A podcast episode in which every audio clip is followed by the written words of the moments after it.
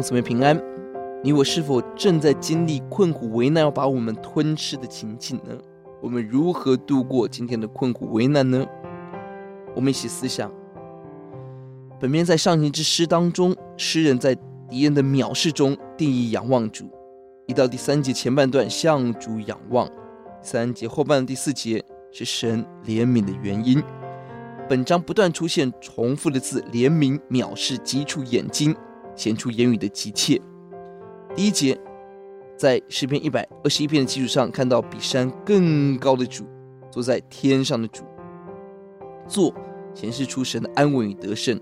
天上对比三到四节地上的纷争藐视，你我什么时候举目，什么时候就得胜。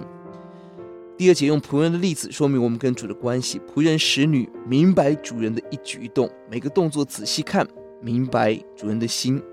我们眼睛要有这样的敏锐，不是对金钱的敏锐、讨好人的敏锐，是对神心意的敏锐。得着主、仰望主的祝福，是神怜悯，神要怜悯我们。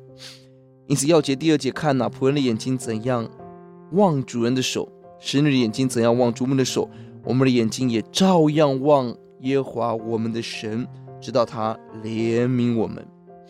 仆人的眼光是什么眼光？第一，仆人眼光的信任，相信主人可以帮助我们；第二是敏锐，深度明白主人的心，主人要做的事情，积极配合主人。仆人眼光第三是等候，在还没有看见的时候，仍然继续等候 与盼望。这是敬拜神的子民应有的态度。愿所有属主的子民在高度敏锐神所做的工作中，明白神的旨意，仰望天上的父，在各样的困境中都能够得胜。二到三节连续用了三次的怜悯，朝圣者面对很多的攻击批判，很痛苦，求神怜悯拯救。但是奴仆的谦卑，仰望主的深渊。饱受藐视到的急触出现两次，可见征战的严重。本篇诗篇似乎没有看到得胜，只看到藐视到的急触。